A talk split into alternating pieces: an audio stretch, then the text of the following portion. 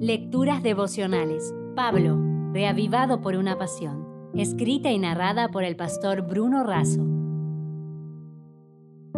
Hoy es 29 de septiembre. Digna y poderosa. En segunda de Tesalonicenses 1, 11 y 12 leemos, Por esta razón también oramos siempre por vosotros, para que nuestro Dios os tenga por dignos de su llamamiento y cumpla todo propósito de bondad y toda obra de fe con su poder. Así, el nombre de nuestro Señor Jesucristo será glorificado en vosotros y vosotros en Él, por la gracia de nuestro Dios y del Señor Jesucristo.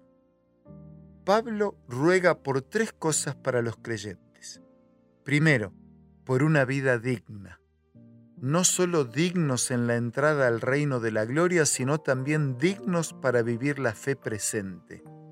Necesitamos vivir a la altura de los valores del reino anunciados por Jesucristo.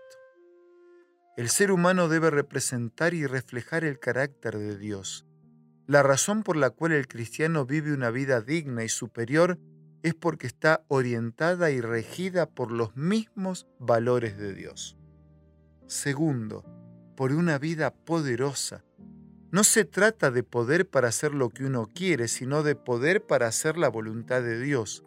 Este poder es resultado de la dependencia de Dios. El mismo Jesús reabastecía su alma de poder a través de la oración. En el silencio de las noches, Jesús se retiraba para tener comunión con su Padre e invitaba muchas veces a sus discípulos. Elena de White dice que en la oración Cristo obtenía poder de Dios y prevalecía.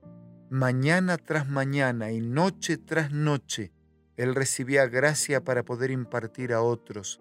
Entonces, con su alma henchida de gracia y fervor, salía a ministrar a las almas de los hombres. Tercero, por una vida que glorifique a Cristo. El Señor es glorificado en sus hijos en su venida y también en el presente. Las vidas salvadas y las vidas santificadas lo glorifican. El creyente glorifica a Cristo y Cristo glorifica al creyente. Pablo expresa que esto se hace por la gracia de Dios. La gracia nos conduce a la gloria. Elena de Juárez nos dice que Jesús veía en toda alma un ser que debía ser llamado a su reino. Su intensa simpatía personal lo ayudaba a ganar los corazones.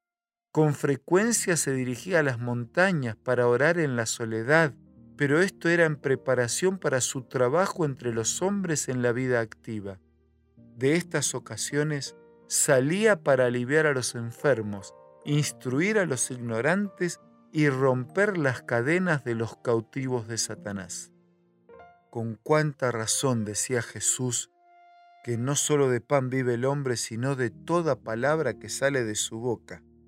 Por eso concluyo con un abrazo y esta declaración.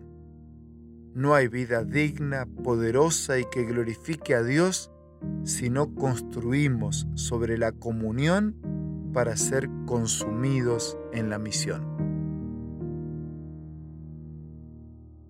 Si desea obtener más materiales como este, ingrese a editorialaces.com.